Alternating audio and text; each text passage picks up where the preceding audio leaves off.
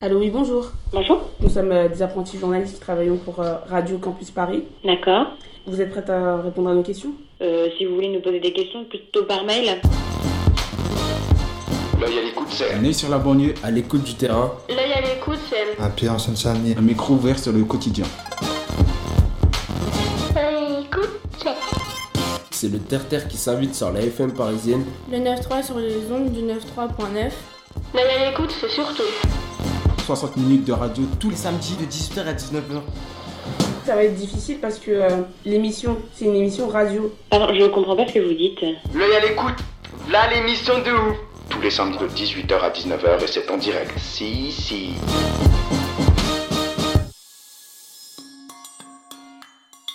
Kira là. Erika. Florian. Shérif, Ismaël. Zinedine. Holla out your city if you ride for it. Red lights in the distance. You never been to that district they reference. Mm, mm, mm. Le futur sonne à la porte. Des élèves du collège Jean Lursa. à Saint-Denis. Wallet well stash low and it's no cash. Get it in and you riding no L's, no tag. Get it in and Radio Campus Paris. Radio Campus Paris. dash show these haters how to get that work, make that work, work.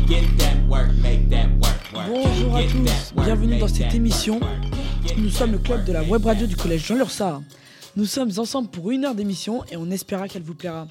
Nous allons vous parler de l'avenir, de ce qui nous attend pour demain, quels sont les métiers du futur. Nous allons en parler avec un youtubeur. On verra aussi comment la technologie novatrice pour le jeu vidéo nous permettra un jour de visiter les monuments de la planète comme si on y était. Le futur, c'est aussi celui de la planète. Dans une deuxième partie d'émission, vous verrez que le plastique est notre ennemi. Il y en a tellement qu'il forme des continents dans les océans. On vous emmène à la maison du zéro déchet, un magasin très novateur pour dire adieu au plastique. Radio Campus Paris.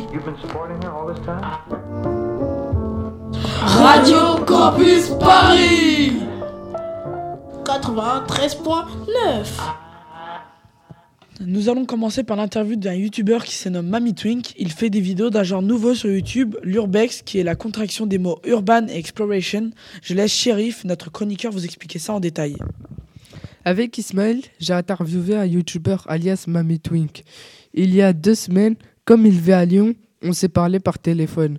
Ses contenus sont surtout des urbex. Pour ceux qui ne savent pas quel est un urbex, ce sont des visites de lieux abandonnés, insolites, bizarres. Mami Twink fait aussi des vidéos gaming et des tutos sur World of Warcraft. Avec Ismaël, on a voulu savo- savoir si YouTube c'était devenu son vrai métier. Écoutons tout de suite cet entretien. Bonjour à toutes et à tous et bienvenue dans cette nouvelle exploration. On se situe actuellement à 3130 mètres d'altitude et au début du XXe siècle se trouvait ici le fort de guerre le plus haut du monde. Pour quelle raison vous avez commencé votre chaîne YouTube et votre aventure Qu'est-ce qui vous a poussé Donc moi, euh, la, la chaîne YouTube, au début, je l'ai lancée euh, en décembre 2010, donc ça fait déjà plus de 7 ans. Euh, au début, c'était pour euh, partager ma passion pour les jeux vidéo, parce que je suis un, un grand passionné de jeux vidéo, en faisant des vidéos sur World of Warcraft, qui est un MMORPG, un jeu massivement multijoueur en ligne.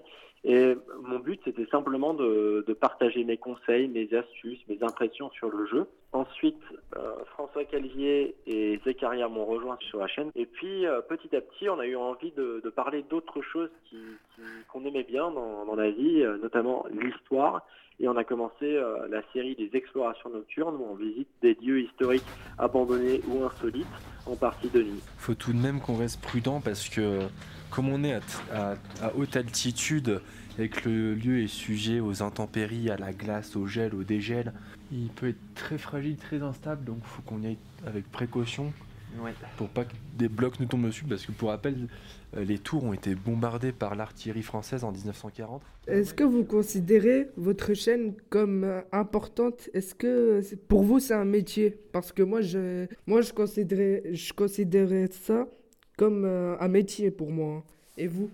Youtubeur à la base, euh, c'est c'est pas vraiment un métier, c'est c'est une plateforme qui permet d'échanger ses vidéos, euh, permet à n'importe qui de poster ses vidéos, qu'on soit un, particulier, une entreprise, euh, euh, un, professionnel ou un amateur.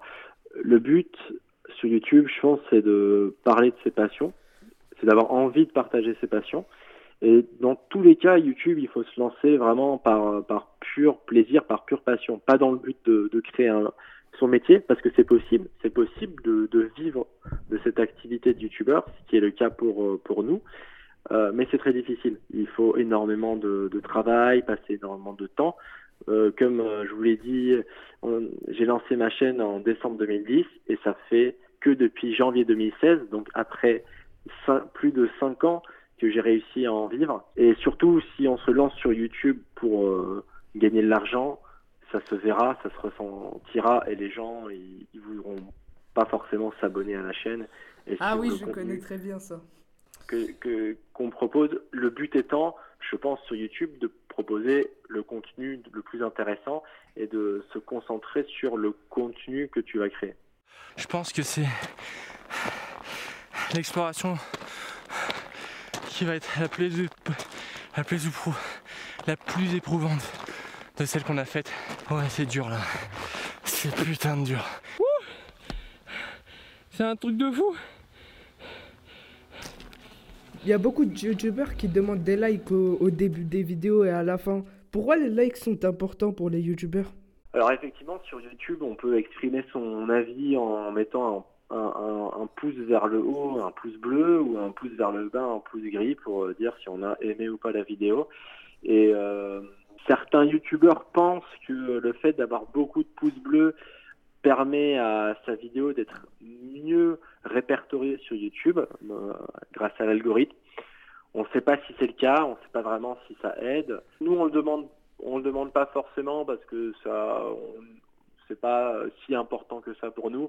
On, aime bien que les gens le fassent naturellement parce que ça veut dire que euh, notre vidéo leur a vraiment plu et qu'ils ont apprécié le contenu qu'on leur a proposé. J'aurais une question Est-ce que tu accepterais de nous dire euh, une fourchette du salaire? Parce que je sais que c'est interdit sur YouTube, mais une fourchette euh, environ? C'est pas interdit de dire son salaire euh, sur YouTube. Hein. C'est vrai qu'il y a une sorte de pas de tabou, mais les youtubeurs n'aiment pas trop parler de d'argent, je sais pas pourquoi d'ailleurs. Nous après sur YouTube, on a toujours été transparent avec notre communauté. On a une société qu'on a créée qui récupère l'argent.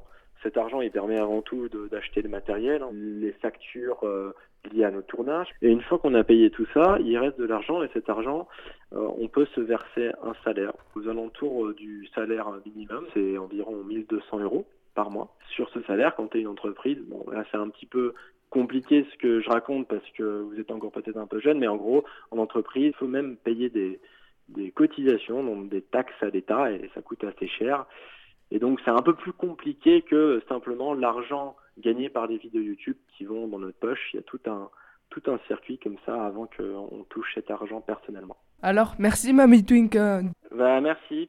Travaillez bien au collège et puis euh, amusez-vous bien aussi. Merci. J'ai des belles images souvenirs de toi à la fin de l'ascension. En tout cas, c'était une expédition de dingue, je pense, la plus intense et aussi difficile qu'on ait faite en exploration Ouais, nocturne. Clairement. C'était un défi incroyable et j'avoue que moi j'ai puisé dans toutes mes réserves pour, euh, pour réussir. Mais c'est là qu'on voit que le mental joue à mort. En tout cas, on espère que cette exploration nocturne vous aura plu. N'hésitez pas à nous dire ce que vous en avez pensé dans les commentaires. Si vous aimez bien ce genre de mélange entre expédition, aventure et exploration nocturne. Et en tout cas, on vous retrouve très prochainement pour une toute nouvelle exploration nocturne. À bientôt. Salut Merci beaucoup à Mamie Twink de nous avoir répondu. Radio Campus Paris Restez avec nous, vous êtes toujours sur Radio Campus Paris 93.9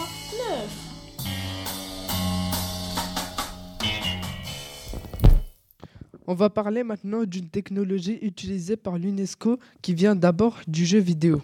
Aujourd'hui, je vais vous parler de la modélisation 3D d'ouvrages ou de monuments en prenant des photos. Pour être le plus précis possible sur la texture et les formes.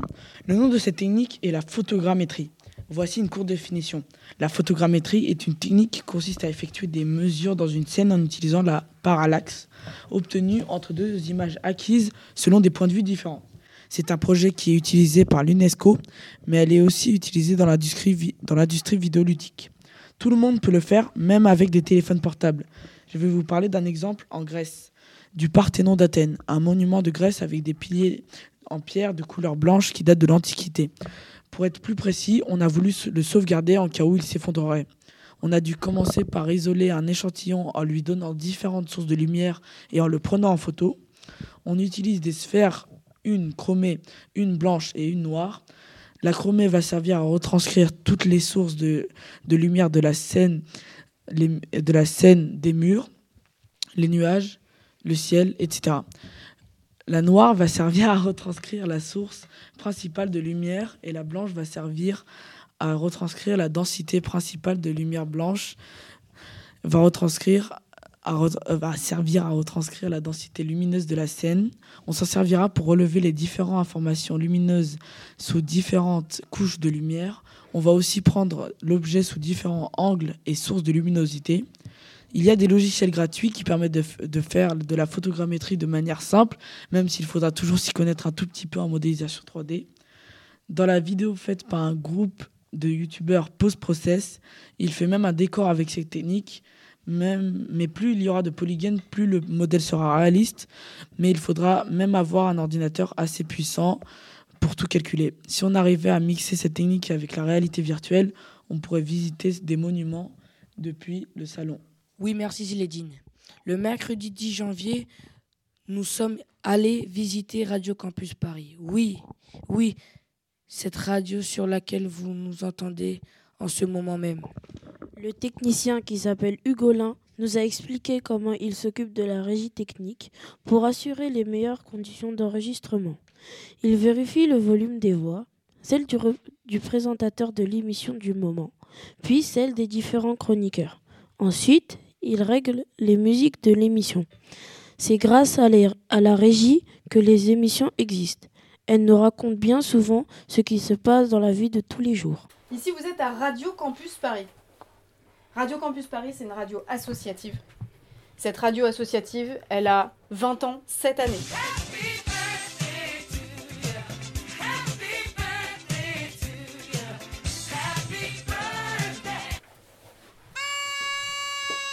Donc elle est plus vieille que vous. Elle est plus vieille que mon plus grand frère. pas de moi. Donc on va vous- je vais vous faire une petite visite guidée. Vous me suivez? J'ai juste une question. Ah, la radio, c'est une web radio ou c'est une radio, euh, c'est une radio en fréquence? C'est une radio en fréquence FM. Tu peux la trouver sur 93.9 sur ta radio. Les invités ne diront que des choses intelligentes. La tuture à papa, c'est la causerie bagnole sur Radio Campus Paris. Alors, qui s'y colle? Alors, justement, quelle différence on peut faire entre le son et le bruit? Bonsoir à tous, vous êtes toujours sur Radio Campus Paris et on entame ensemble l'émission Amplitude de ce soir. On est ensemble jusqu'à. J'ai envie de travailler dans ça. Ah, mais c'est par là.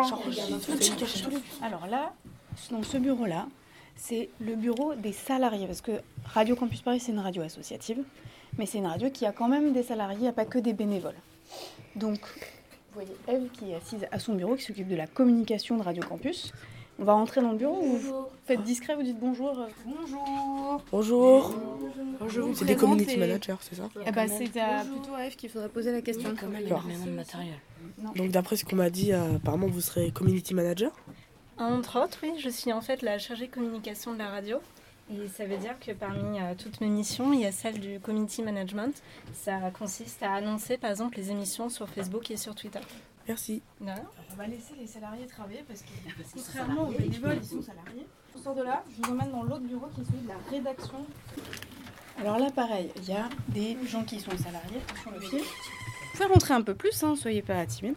Elsa, qui est un peu euh, Alors moi je suis euh, chargée de la rédaction, c'est mon titre officiel, mais je suis aussi slash euh, rédactrice en chef avec des guillemets et coordinatrice euh, des émissions rédactionnelles.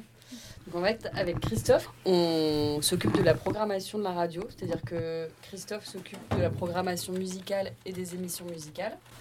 Et moi je m'occupe des émissions euh, qui ne sont pas musicales, en gros. Des émissions euh, où on parle d'autre chose que de musique. Vous vous occupez des scénarios, quoi. On s'occupe des émissions, de la programmation, de la grille. Donc la grille, tu vois, euh, c'est tous les jours du planning, quoi. Et là, vous voyez, ça c'est tout le panneau de toutes les émissions. Bon, bah, on vous laisse travailler. Merci à vous. Merci beaucoup. Allez.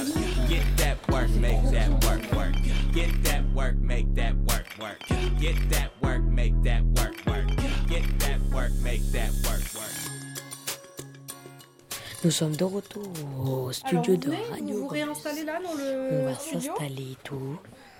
Voilà, voilà, voilà. Et, euh, Violette, j'ai une question. Tu as une question Pose. Je t'écoute. Quelle est cette sorte Alors, de sirène rouge On va aller, on va voir ça avec le technicien et on va aller le chercher. Nous sommes en marche pour aller chercher le alors attends, on va faire un truc d'abord, on va couper la clim parce qu'il. Tu peux venir S'il te plaît. Salut Bonjour. Bonjour. Bonjour. C'est ça, Hugolin, ouais, exactement. Comment ça marche cette histoire? Donc là, il y a une table avec des micros, et c'est euh, c'est ici, que c'est de ce côté-là que viennent se mettre les, euh, les journalistes, et puis les invités. Voilà. Donc euh, la première chose, ils ont donc un micro et un casque. Alors le micro, c'est pour parler, et le casque, c'est pour s'écouter. Ok? Donc la première chose, c'est comment on se positionne quand on est invité à la radio. Donc ici, là, en bout de table, on met toujours le présentateur. C'est lui qui, euh, qui est le chef de l'émission en fait. Et pourquoi on le met ici? Parce qu'il est juste en face et que de l'autre côté, à la console, ça va être le réalisateur qui va fabriquer l'émission. Parce qu'à votre avis, est-ce qu'on communique euh, comme dans la vie Est-ce qu'on peut se dire euh, pendant une émission Eh, dis donc Jean-Claude, tu m'envoies euh, la musique de Booba s'il te plaît Soit tu le fais avec des gestes, effectivement. Alors tu peux, tu peux te montrer du doigt. Tu peux euh, dire, euh, bah, tu vas baisser ou tu vas monter. Tu peux dire, euh, vas-y, continue. Donc chacun a des petits codes visuels.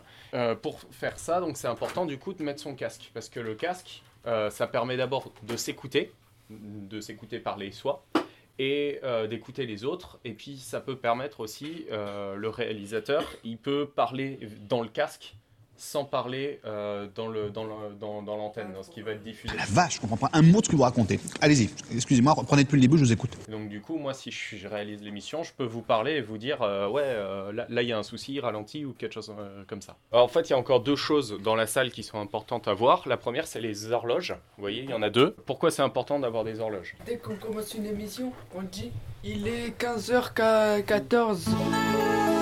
Il est 15h14, mercredi 17 janvier. Il fait 21 degrés et on est sur Radio Campus. C'est pour terminer l'émission, pour euh, que la personne euh, qui est, euh, qui est le présentateur, par exemple, il Mhm. puisse voir l'heure et puisse dire, par exemple, à, la- le réalisateur qu'il faut s'arrêter.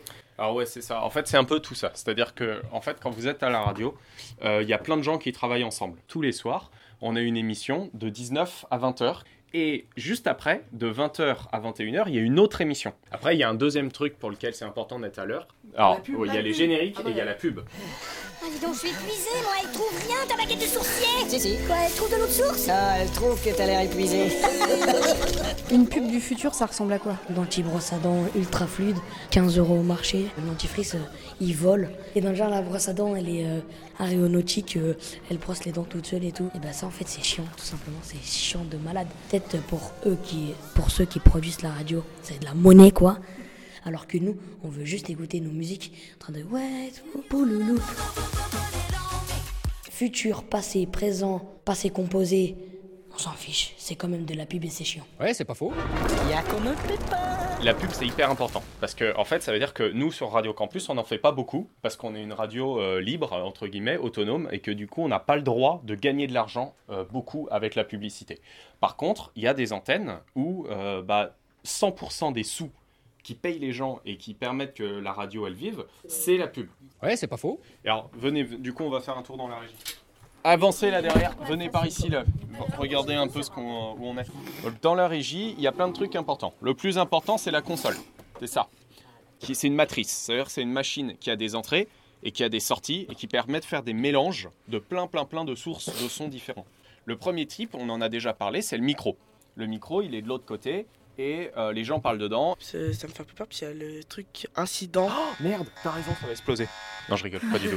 Euh, donc, les micros. Là devant, il y a les, ces cinq micros qui sont de l'autre côté. Donc, si par exemple j'allume celle-là, vas-y, tu peux parler? On l'entend pas. On ne t'entend pas. Pourquoi est-ce qu'on t'entend pas? Est-ce que j'ai pas monté le niveau? Vas-y. Vous êtes bien sur Radio Campus Paris. Voilà.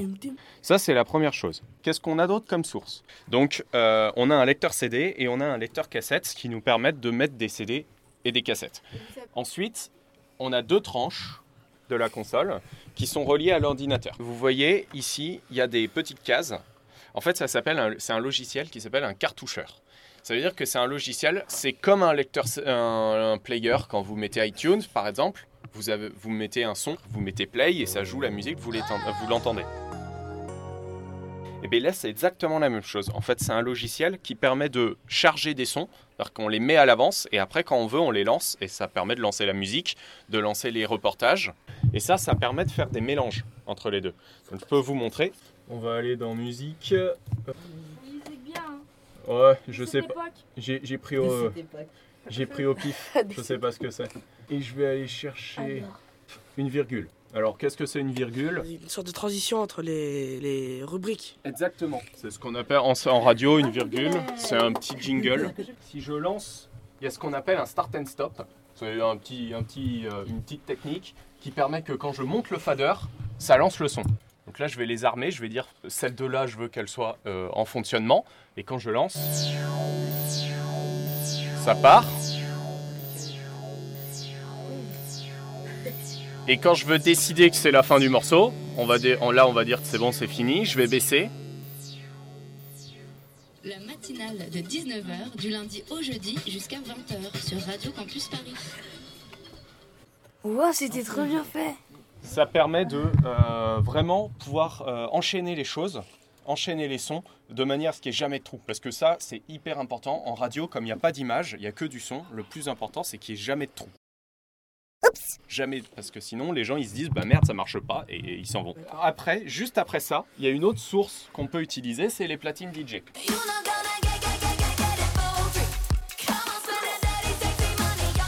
Alors ça, ça sert beaucoup parce que on a beaucoup d'émissions musicales euh, qui font des- du, du mix où il y a des DJ qui viennent. Ouais. Est-ce que David Guetta est venu ici? Non, on n'a pas eu David Guetta. Mais par contre, il y a souvent des gens qui viennent mixer. Et donc, du coup, effectivement, c'est important. Donc, on a des platines vinyles, on a des platines euh, CD. CD. Ensuite, on a ça. Un téléphone fixe? Un téléphone fixe, ça existe encore Eh oui. Parce que des fois, les gens, eh ben, euh, ça, il arrive que les gens ils disent oui, je viens ce soir pour l'émission, et puis au dernier moment, ils se réveillent pas, ou ils ont une panne d'avion, ou une panne de voiture, et ils peuvent pas venir. Donc du coup, Ou on peut les faire avec le téléphone. Euh, Est-ce que votre radio s'est lancée, par exemple, comme les grandes radios, genre de manière illégale? Voici en train d'émettre clandestinement l'une des 80 radios pirates, libres, locales, l'une de ces radios partie à l'assaut d'un bastion célèbre, le Monopole. Euh, non. non, non, parce que nous, on a. ne- bah, cette année, la radio, elle a 20 ans. Tu vois, et, bah, merci.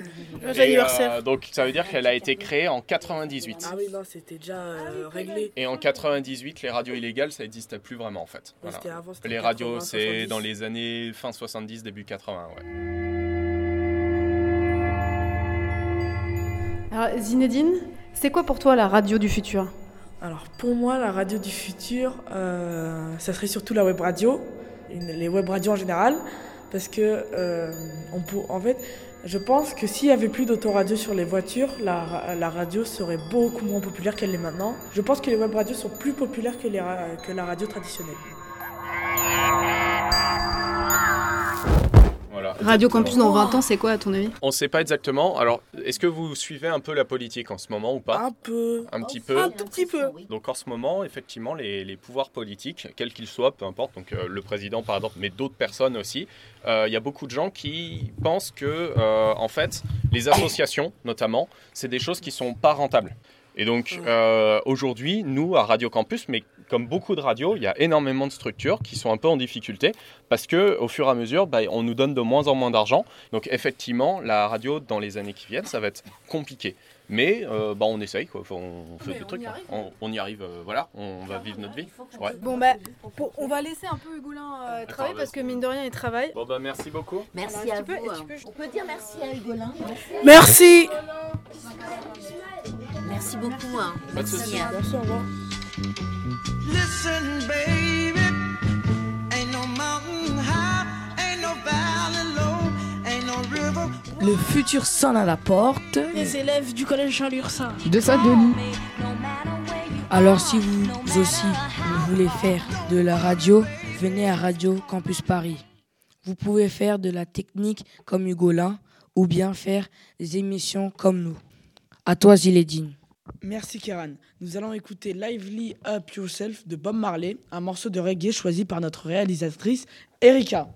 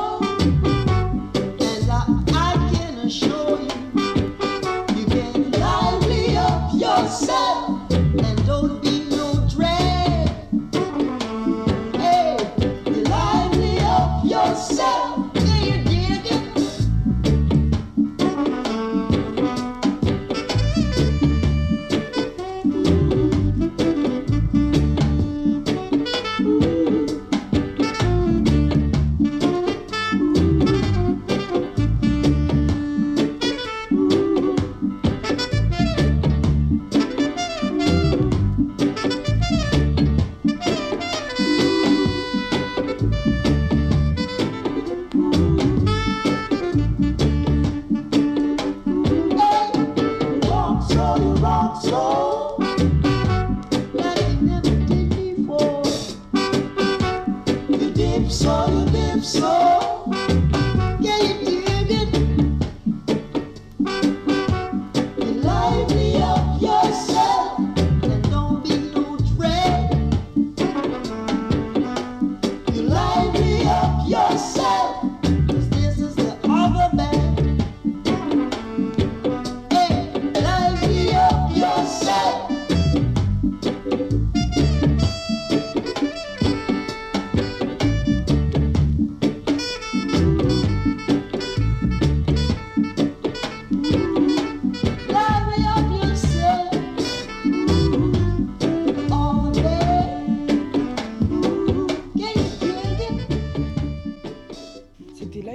Yourself de Bob Marley sur Radio Campus Paris. On passe maintenant à la seconde partie de notre émission. Tout à fait Zinedine. Je suis allé à la mairie de Saint-Ouen pendant les vacances de février 2018 et j'ai posé quelques questions aux passants sur ce qu'ils pensaient sur la pollution en général. Quelques personnes ont accepté de prendre un peu de temps pour se laisser interviewer. Le premier, j'étais content de l'entendre dire que la pollution, c'était un peu plus que la fumée des usines, et etc. Il y a des gens pas loin, donc c'est parti, on va les, les interviewer, tout ce tralala. Euh, bonjour.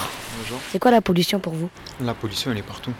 Pollution des, des voitures, euh, la pollution des, des déchets que tu rejettes n'importe où, la pollution des choses radioactives, la pollution, euh, là par exemple, euh, juste à côté de nous, il y a une usine euh, qui recycle des déchets. Ça renvoie de la fumée. Cette fumée, euh, je pense que c'est de la pollution. Je fume une cigarette, ça c'est de la pollution. Et euh, les humains, ils ont tendance à polluer la terre. euh, ils ont tendance à polluer la terre au lieu de, de laisser la, faire la nature.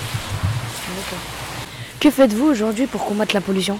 Je la combats mentalement, mais dans les faits de, de tous les jours, je la combats pas parce que pour moi, c'est un combat qui est déjà perdu. Le problème, c'est qu'il était un peu pessimiste, limite déprimant. Il avait l'air découragé quand je lui ai demandé si on pouvait combattre la pollution. On a peut-être perdu la bataille, mais pas la guerre. Hmm, je pense qu'il y a certaines personnes euh, qui sont haut placées et euh, c'est à eux de, la combattre. Nous, euh, à notre petite échelle, euh, on ne peut pas la combattre. Parce que vous pensez qu'on n'est pas assez euh, puissant pour, euh, pour, les battre, pour combattre la pollution? C'est les grosses entreprises, les, les grosses sociétés et puis les, les chefs d'État qui devraient la combattre euh, directement. Nous, on peut la combattre directement, mais par des, des petits trucs qui serviront à rien au final. Heureusement, il y a des personnes un peu plus optimistes dans la vie. Cette dame, par exemple, pour elle, ça vaut le coup de se battre, même s'il y a beaucoup de boulot. Ah, mais la pollution en France, c'est, euh, ça va jamais finir. Hein. On a des usines euh, qui polluent, même nous-mêmes aussi en tant que citoyens. On jette tout, tout partout. euh, Il y, a, il y a des gens qui jettent des plastiques, des- soit des- Voilà, et les animaux, ils mangent, c'est ça? Les Ouais, animaux, ils les, mangent. po- les, euh, les animaux marins. Voilà, tout ce qui est les animaux, les poissons, les baleines, bon. Ça prend du temps à se dégrader, en fait. Vous, vous savez, si, on, si chacun faisait de son mieux, je pense que la pollution, il y aurait moins. Et euh, que feriez-vous pour combattre la pollution? Éduquer. Voilà. Moi, je dis, il faut éduquer les gens. Éduquer. Pour finir, j'ai demandé leur avis à quelques oies qui passaient par là. Mais j'ai pas bien compris leur réponse. Bonjour.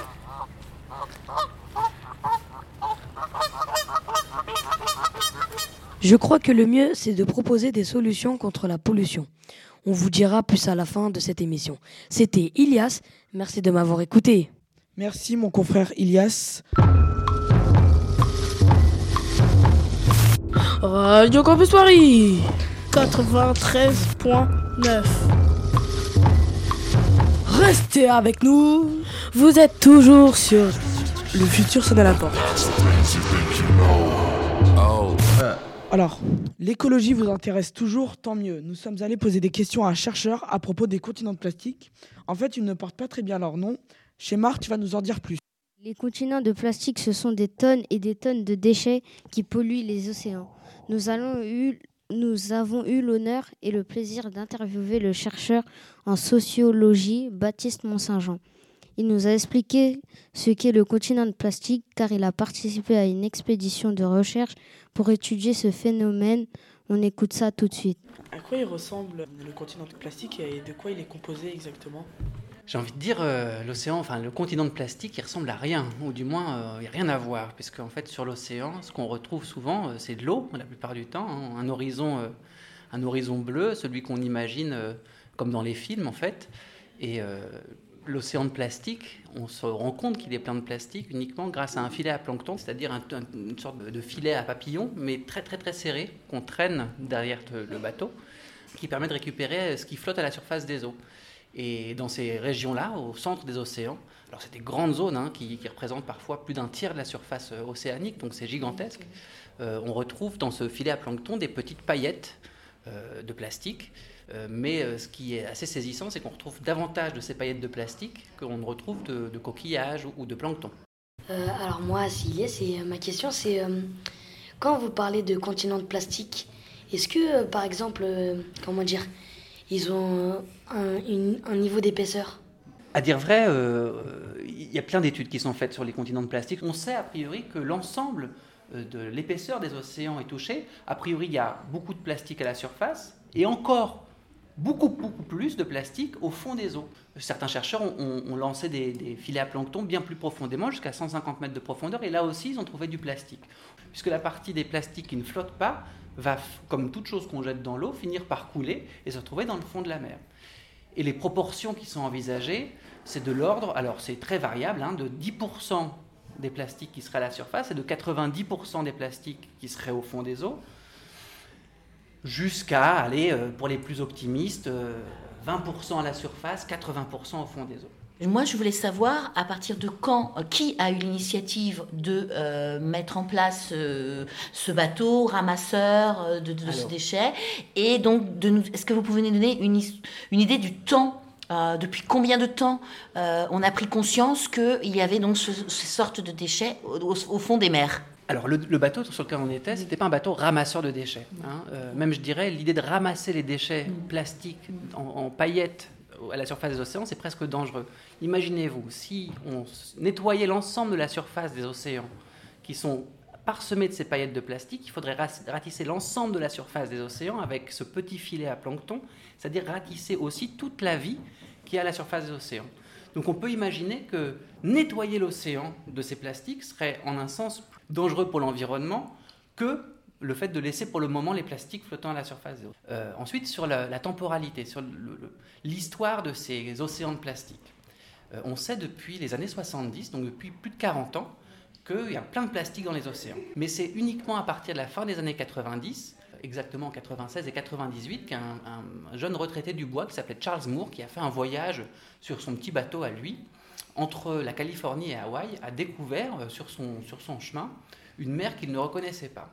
Lui raconte qu'il a été confronté à une mer remplie de déchets, et en discutant avec un de ses amis, qui était un spécialiste des courants marins, ils se sont rendus compte que c'était une zone où les courants convergeaient et euh, s'agglutinaient dans des grands vortex, des tourbillons océaniques, et donc se concentraient sous la forme de ce qu'ils ont appelé, eux, des garbage patch, des, des, plaques de déchets. Les journalistes se sont saisis de cette idée des plaques de déchets pour dire, en fait, ce n'est pas des plaques, c'est des îles, c'est des continents de déchets, puisque c'est gigantesque.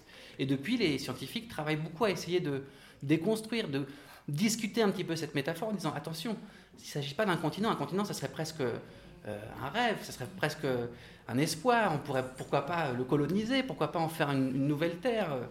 Euh, non, on a affaire à une pollution qui est pour le coup extrêmement euh, compliquée et probablement irréversible. Ça a quelles conséquences sur les animaux, sur les poissons, mais aussi sur la végétation dans les océans alors les conséquences, elles sont multiples. Alors elles sont négatives pour, pour un certain nombre d'entre elles.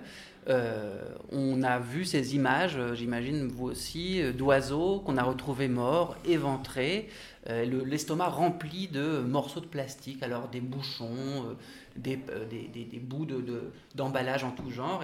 Et, ça, ça montre la, catastrophe qui est en cours. Hein. Donc de fait, les plastiques, les déchets plastiques ont une incidence mécanique sur la faune. C'est-à-dire que le fait que certains animaux se nourrissent de ces plastiques engendre des saturations des estomacs et donc euh, euh, crée des morts par étouffement. Il y a des impacts qui sont aussi sur le plan biologique. C'est-à-dire que euh, la présence d'additifs dans les plastiques, certains métaux lourds, certains produits chimiques qui sont au sein même des structures moléculaires des plastiques, euh, vont euh, rentrer dans les chairs euh, des poissons qui, qui, ingèrent par exemple les plastiques qu'on trouve dans les océans. On peut aussi imaginer, mais ça ça n'a pas encore été démontré, que les, animaux qui auraient été atteints par ces substances chimiques, qui seront ensuite mangés par les humains, auront, bah, nous aurons, nous, des traceurs, des, marques de ces substances plastiques dans nos corps. Ça c'est du côté des, aspects négatifs. Il y a des aspects positifs, figurez-vous.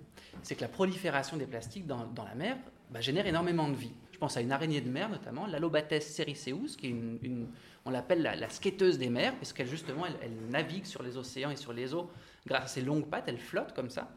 Et elle a trouvé que les petites paillettes de plastique qui, flottaient à la surface des eaux étaient très pratiques pour poser euh, leurs œufs. Parmi les éléments qui sont euh, très très étudiés aujourd'hui, c'est la façon dont ces petits euh, bouts de plastique sont susceptibles de porter des bactéries c'est-à-dire non plus uniquement des êtres vivants, mais vraiment la forme la plus simple de vie, et des bactéries qui peuvent du coup se déplacer dans des très très longues distances sur des durées très très longues. On a retrouvé des souches bactériologiques asiatiques jusqu'en Alaska qui ont été déplacées simplement sur des petites paillettes de plastique. Et donc parfois, alors pour certains euh, spécialistes euh, de, biologie, il y a des risques de, pour la de santé publique liés à la diffusion de certaines maladies par le biais de ces, euh, de ces petites paillettes de plastique.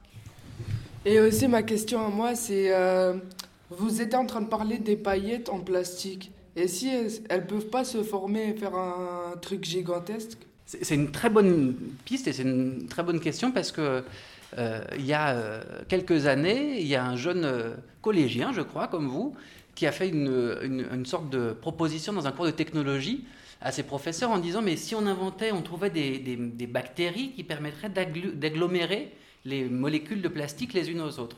Et si on les lâchait dans les océans, ça pourrait être une solution pour, euh, comme ça, euh, agglomérer ces, ces, ces, paillettes de plastique les unes aux autres, les rendre, les rendre, plus volumineuses et donc faciliter leur récupération. Euh, alors la piste a été étudiée et effectivement on a trouvé des petites bactéries qui avaient cette faculté-là d'attraper, hein, de se, se, greffer à des, à des bouts de plastique et de les coller les uns aux autres. La question, c'est savoir si euh, il serait une, bonne idée de lâcher ces bactéries, euh, ces, me- ces organismes vivants dans la nature. On ne sait pas vraiment arrêter ce type de dispositif, ce type de, processus biologique. Et donc, il faudrait, en un sens, trouver euh, le remède et l'anti-remède, la façon d'arrêter le processus. Et pour l'instant, l'idée de disperser sur l'océan des bactéries agglomérant les plastiques, ça a été largement euh, évité par la plupart des décideurs en disant attention là on a affaire à là encore une solution qui peut amener d'autres problèmes encore plus problématiques que, que- que dès le départ. dissoudre toutes sortes de plastiques euh, dans la mer, qu'elle qu'elle soit à n'importe quelle profondeur. Bah ça ça fait rêver hein. ça, ça, ça ça fait vraiment rêver une technologie qui serait la solution à tous nos problèmes en fait. Euh, alors euh, bah, j'ai envie de rêver mais pas forcément qu'une technologie va, euh, résoudre tous les problèmes. Les solutions elles se situent plutôt du côté des humains et de la façon dont on vit, de la façon dont on consomme. Euh, la plus grande partie des déchets plastiques qu'on retrouve dans les océans, figurez-vous que c'est des emballages. C'est des emballages de, supermarchés, des sacs plastiques, etc., des bouteilles.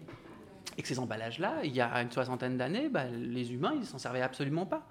Alors la question, c'est de se demander, est-ce que nous, on en a vraiment besoin? Est-ce qu'on ne pourrait pas s'en passer? Et il y a plein de gens, alors là, on fait cette interview dans la maison du zéro déchet, qui se passent au quotidien des emballages, et notamment de se passer d'un très grand nombre d'objets quotidiens faits en plastique.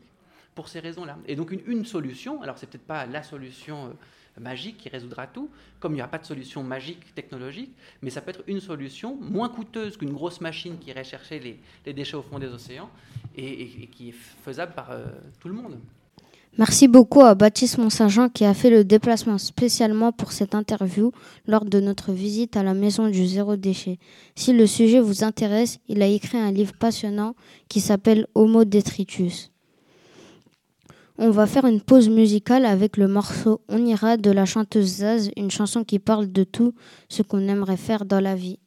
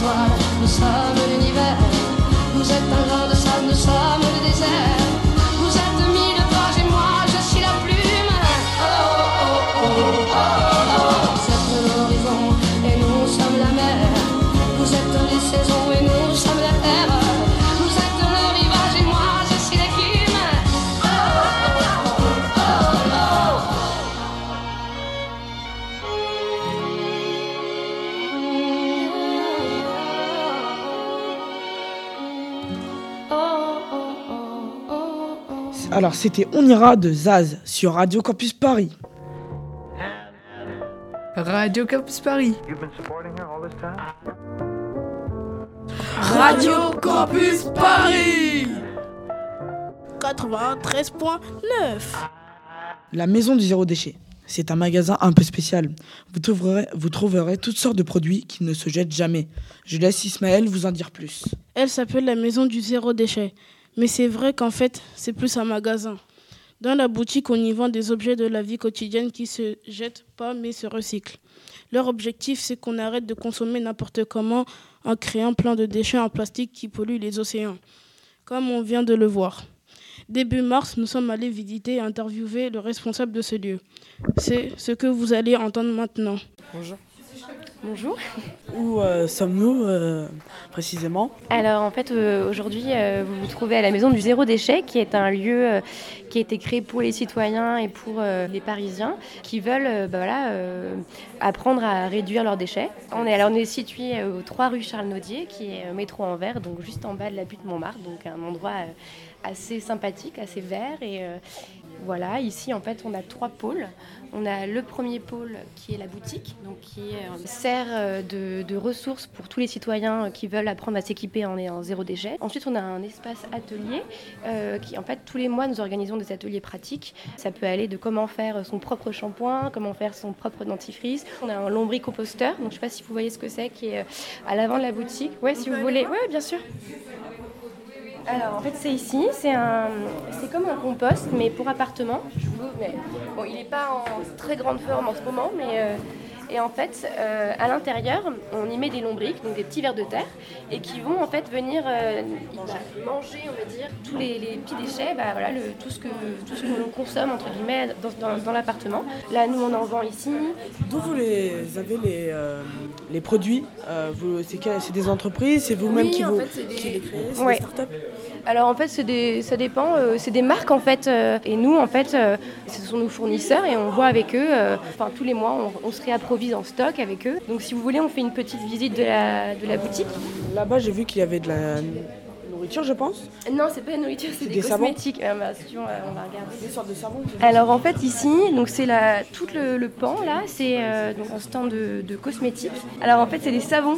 Euh, alors là on a du shampoing et en fait c'est des shampoings, shampoings solides, donc euh, naturels, euh, souvent vegan. Et en fait on humidifie avec de l'eau et qu'on frotte sur les cheveux. On a toute la partie pareil, salle de bain, donc on a des, des brosses à dents. Là on peut changer les têtes des brosses à dents. Euh, là on a aussi pour les hommes aussi, on n'oublie pas les hommes. Euh, donc pour tout ce qui est euh, pour le rasage, euh, des blaireaux, des porte-blaireaux. J'ai connu faire rasage, j'en ai un chez moi, mais bon, il n'est pas aussi neuf. Ah ouais C'est celui de mon grand-père. Ah. Il l'utilisait euh, comme ça, il utilisait aussi ça. Mais bon, il utilisait. Et ça, c'est comme c'est une mousse. En fait, on peut l'humidifier, ça se met en mousse, tu sais. Donc voilà pour la partie euh, salle de bain. Et de ce côté-ci, euh, c'est la récup, c'est ça? Oui. La personne qui a créé les confitures rebelles, euh, elle va dans les supermarchés pour récupérer tous les fruits et légumes invendus. Et après, elle les ramène dans une cuisine et elle les cuisine et elle en fait des confitures. Et en fait, euh, les pots sont consignés. Donc euh, voilà, quand vous avez acheté votre pot de confiture, après, vous pouvez nous le ramener et on vous rend de l'argent. Donc euh, tout ce qui est dans la maison du déchet a déjà Zéro été... déchet. tout ce qui a été dans la maison du zéro déchet a déjà été utilisé. Euh, non, non, euh, pas forcément. Là, en fait, euh, donc c'est des produits qui viennent directement des fournisseurs, donc ça, c'est vraiment du neuf. Mais qu'on- qui puisse te permettre en fait de, de réutiliser, euh, de pas jeter en fait, euh, euh, voilà, tes, tes confitures, tu peux réutiliser les pots. Comme on a vu tout à l'heure avec le coton-tige, tu peux le réutiliser plusieurs fois. Enfin, c'est vraiment euh, euh, des bases en fait qu'on donne aux, aux clients pour, et aux citoyens pour mieux consommer et ne pas jeter en fait justement, et ne pas avoir de, de déchets, pour réduire les déchets. aussi là-bas, il y a des pots de compote. Des Ah de oui, compote. c'est comme des pommes potes. Mais c'est pour euh, éviter d'acheter des pommes potes parce que pour le coup, les pommes potes c'est que du plastique et ça se, ça se recycle très très mal. Et en fait, ça, on peut l'utiliser plusieurs fois. On peut mettre sa compote dedans ou, euh, ou de l'eau. ou un liquide. Et en fait, on l'ouvre comme ça. On l'ouvre par l'arrière. Voilà, tu mets ta compote dedans ou euh, de ton liquide, ce que tu veux. Voilà, voilà. Et aussi, j'avais une question, moi. Oui C'est quoi cette boîte? Euh, c'est une boîte repas. En fait, là, on dans la partie bento. Donc bento, qui sont des, comme des sortes de tupperwares que, que tu utilises pour euh, stocker en fait ta nourriture pour le midi, ton, ton, déjeuner. Tu as des compartiments en fait. Tu, vois, tu mets par exemple ta purée ici, et puis en dessous tu mets euh, euh, ta viande. Enfin, voilà. ouais. Alors là, c'est des, c'est des gourdes euh, qui sont qui pour t'éviter en fait d'aller acheter des bouteilles d'eau euh, en plastique euh, à répétition. Donc elles sont, elles sont assez chouettes. Ça te permet de la garder sur de la longue durée et euh, d'éviter d'acheter du plastique euh, et de le jeter ensuite. Pauline, coordinatrice de la Maison du Zéro Déchet. Comment vous avez eu l'idée de la maison du zéro déchet? L'idée de la Maison du Zéro Déchet a germé dans l'esprit de l'équipe de l'association Zero Waste France, qui est une asso de protection de l'environnement qui existe depuis plus de 20 ans. Et euh, il y a deux ans, Zero Waste France a organisé un festival Zero Waste. Ça nous a vraiment donné envie de créer un lieu permanent. Et donc euh, maintenant, euh, c'est nous qui nous en occupons avec toujours l'aide de Zero Waste France, qui est notamment au conseil d'administration euh, de la Maison du Zéro Déchet. Euh, donc là, les locaux euh, donc de Zero Waste France, sont, enfin de la maison du zéro déchet, sont à Paris et euh, ça coûte un peu cher d'avoir des locaux à Paris. Donc on- j'aimerais bien savoir d'où viennent vos fonds. Oui, en effet, le- les, les locaux à Paris sont, sont rarement donnés. On a bah, les ventes qu'on fait à la boutique et puis la location d'espace que l'on fait à Zero Waste France parce que donc euh, ils, ont leur bureau ici et puis à d'autres euh, structures qui veulent louer euh, les locaux et on demande également en troisième source de revenus une participation aux frais lors des ateliers. Ça marche, on a toujours du monde, nos ateliers sont globalement euh, toujours euh, remplis, donc on est très très heureux euh, de voir que ça fonctionne. Alors il consiste en quoi ces ateliers? Euh, le principe des ateliers, c'est de permettre à chacun de euh, créer soi-même. Donc, c'est vraiment des ateliers pratiques, faire euh, ses cosmétiques, ses produits d'entretien, etc. Et puis, on a tout un cycle aussi autour de la couture. Et on a aussi toute une section autour de la réparation, apprendre à réparer euh, les petits objets du quotidien, les petits objets électriques, électroniques. Et après, on a pas mal de, de- sections euh, qui sont plus de la démonstration et de l'échange euh, sur les couches lavables ou comment faire ses courses zéro déchet. Après, notre prochain objectif, c'est de toucher un public plus large, parce que pour l'instant, c'est vrai que c'est des personnes qui connaissent déjà un petit peu le zéro déchet, qui, qui viennent nous voir. Et nous, notre objectif, c'est aussi de montrer que c'est un mode de vie qui peut aider tout le monde, euh, qui peut être pertinent pour tout le monde. Et euh, voilà, notre, euh, notre ambition, en tous les cas, c'est d'aller toucher un petit peu plus largement la population. Si vous voulez faire un tour à la maison du zéro déchet, voici l'adresse. C'est 3 rue Charles Nodier dans le 18e arrondissement de Paris. Je vous laisse avec mon ami Zinedine. Merci Ismaël. C'était le Futur sonne à la porte, une émission du club web radio du collège Jean Lursa de Saint-Denis. Une émission plutôt incroyable. Et j'aimerais, pour conclure, que chaque personne autour de cette table dise un petit mot. J'ai pensé que c'était bien et que je suis heureux d'avoir euh, d'avoir participé. Moi, je dis merci à tout le monde, Mamie Tweak, euh, les gens qu'on a pu euh, interviewer euh, et euh, je leur passe euh, un bonjour et à vous qui nous- que vous nous écoutez. Je vous passe un bon appétit et une bonne journée. hein. N'hésitez pas à aller voir la chaîne de Mamitui qui fait des belles vidéos et des tutos, puis des, des histoires qui sont très très passionnantes. Allez le voir et de vous abonner et lâcher un like et encouragez-le dans l'espace commentaire. Bah moi je voulais dire que merci à tous qu'ils ont. Merci à Madame Balthazar qui a fait ce web radio. Euh, merci à tout le monde, aux techniciens, à mes amis aussi qui ils m'ont pas fait rigoler pour une fois. Hein, Merci de nous avoir écoutés sur Radio Campus. Nous avons passé un très bon moment tous ensemble. À bientôt. Bah, c'était Ilias de la web radio du collège Jean Lursa. Merci de nous écouter et on vous remercie. euh, On remercie surtout Radio Campus de nous avoir euh, organisé cette émission. Euh, N'oubliez pas d'aller rejoindre euh, Radio Campus Paris parce que c'est super cool. On peut faire des superbes émissions. Ils sont, sup- sont super gentils. Dédicace aussi aux oies. Et je laisse la parole à Erika. Merci à tous les gens qui, ont, qui ont participé à ce projet. Puis c'était cool. Personnellement, je dirais que c'est plus vraiment incroyable pendant une heure occuper l'antenne et que j'en suis très fier. Au revoir à tous. On se quitte sur le morceau Soleil de Volt du groupe Balogi. Restez à l'écoute sur Radio Campus Paris 93.9 FM. Merci à tous encore.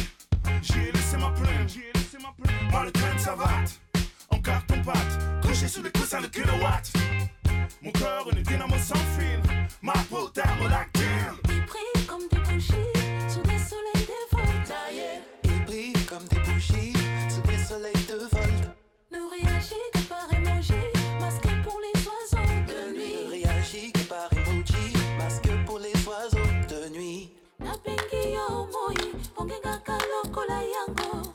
Nabengi yo moi, ongenga kalokola yango. Nabengi yo moi, ongenga kalokola yango. Nabengi yo moi, ongenga kalokola yango. Il brille comme des bougies sous des soleils le que par émoji, masqué pour les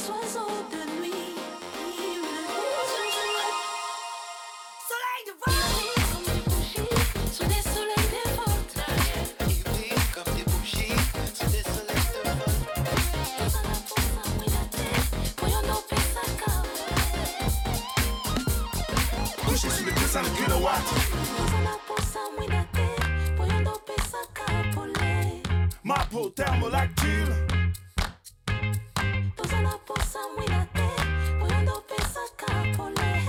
Ma peau thermolactile. Soleil de vote. Néant de lune. Mon corps vivote ici. Dans des clubs de fortune. La plainte du générateur. L'aube, c'est le curfew. Le cœur sert de catalyseur dans le rôle du fusil que des voyous, voyous, voyous, voyous. Des plus et des moins, des zéros et des 1 pour neutraliser nos besoins sur des torrents décibels. Les mots font des étincelles.